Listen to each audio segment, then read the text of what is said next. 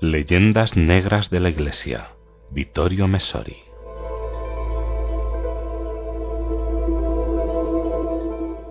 En mi primer empleo trabajaba como redactor en una editorial. De esa mañana del 21 de julio de 1969 recuerdo bien los ojos de todos, hinchados por el sueño. Nadie había dormido, todo el mundo despierto durante toda la noche para ver qué significaba en concreto un verbo hasta entonces sólo teórico, to moon land, alunizar. Las celebraciones de estos días nos hacen volver la mirada hacia el cielo, hacia la luna ciertamente, con algunos residuos diseminados en su superficie. La basura siempre acompaña la presencia humana, pero también más allá, hacia la inmensidad del espacio. Entre todas las reflexiones, la más sorprendente tal vez la más profunda, considero la de André Frossard, el hombre que nunca se olvida de que Dios existe, por la sencilla razón que, tal como repite insistentemente desde hace medio siglo, lo ha encontrado.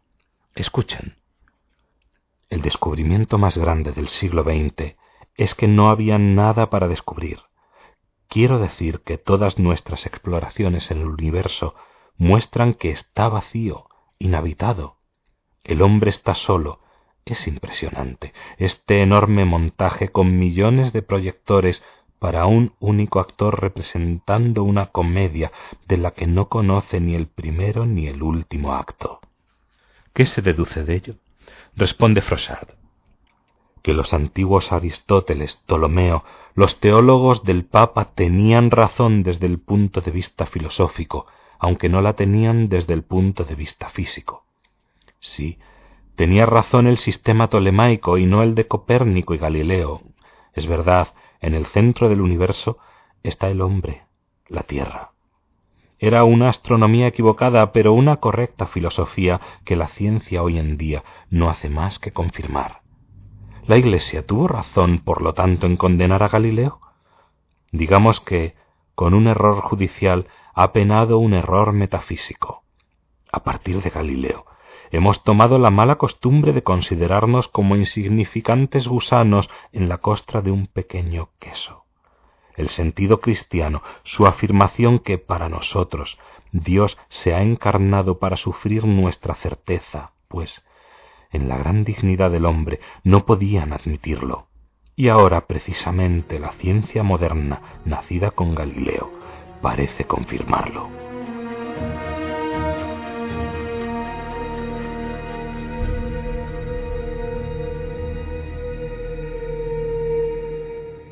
Ni nosotros ni nuestros descendientes en el plazo de una sola vida podremos ir nunca más allá del sistema solar.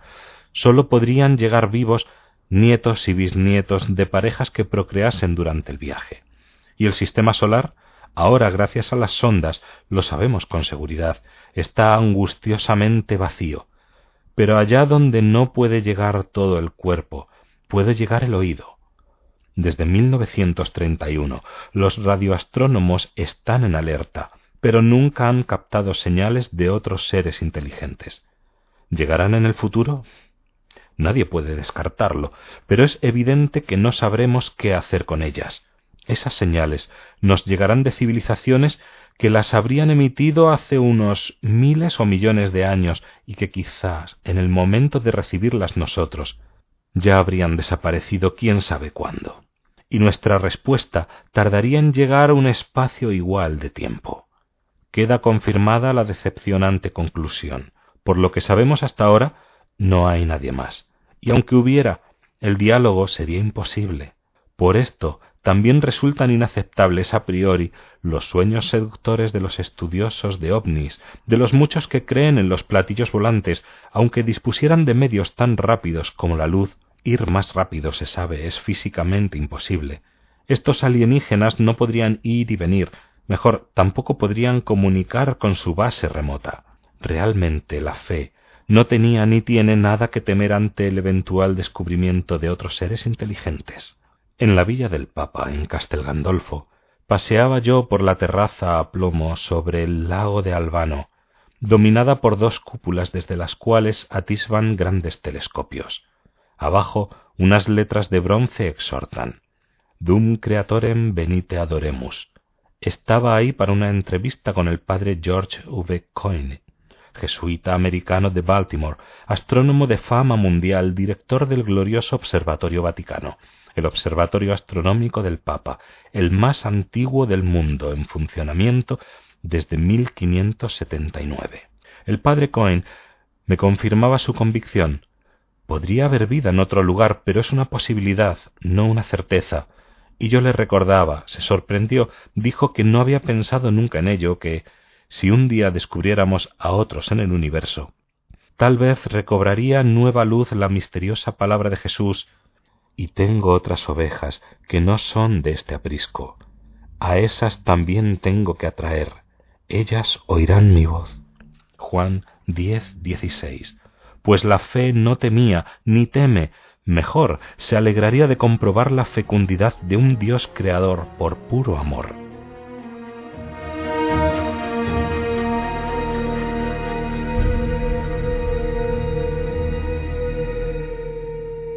Sin embargo, a pesar de ello, seguramente un cierto cientificismo ateísta ha ido buscando otros mundos habitados también para encontrar apoyo a sus tesis de que la vida puede, debe desarrollarse por azar, por ley estadística en los miles y miles de cuerpos astrales del universo. Para muchos habría sido una satisfacción el poder hablar de otros caldos primordiales que, con el tiempo y los cruces, habrían producido unos seres capaces de lanzar transmisiones radiofónicas en el espacio. De ser así, el hombre habría dejado de ser un misterio tan escandaloso por su unicidad. Querían rebajarnos, parecía intolerable que todo fuera sólo para nosotros, pero lo es, en sesenta años de escuchas no hemos captado la voz de ningún otro ser. En cambio, hemos escuchado la que parece la voz del ser. Es el extraordinario descubrimiento de la radioastronomía. El universo suena. Las galaxias tienen una voz, que recientemente ha sido descodificada y grabada en una cinta, dando vida a una impresionante sinfonía, según Job 38.7. Las estrellas cantan en coro, según Isaías 44:23, los cielos tienen que cantar. Según Zacarías 9:14, es Dios mismo quien toca, mientras que para el salmista 148, 3 y siguientes, el sol, la luna, los lucientes astros, los cielos de los cielos alaban al Señor. Metáforas se decía, igual que centenares más que se podrían espigar tanto en el Antiguo como en el Nuevo Testamento. ¿Qué es aquel sonido de la creación entera que, según Pablo, más que sonar o cantar, gime? Romanos 8:22. Pero metáforas que ahora hallan singular y concreta correspondencia en las grabaciones de los radioastrónomos. El tema es demasiado fascinante como para no seguir con él.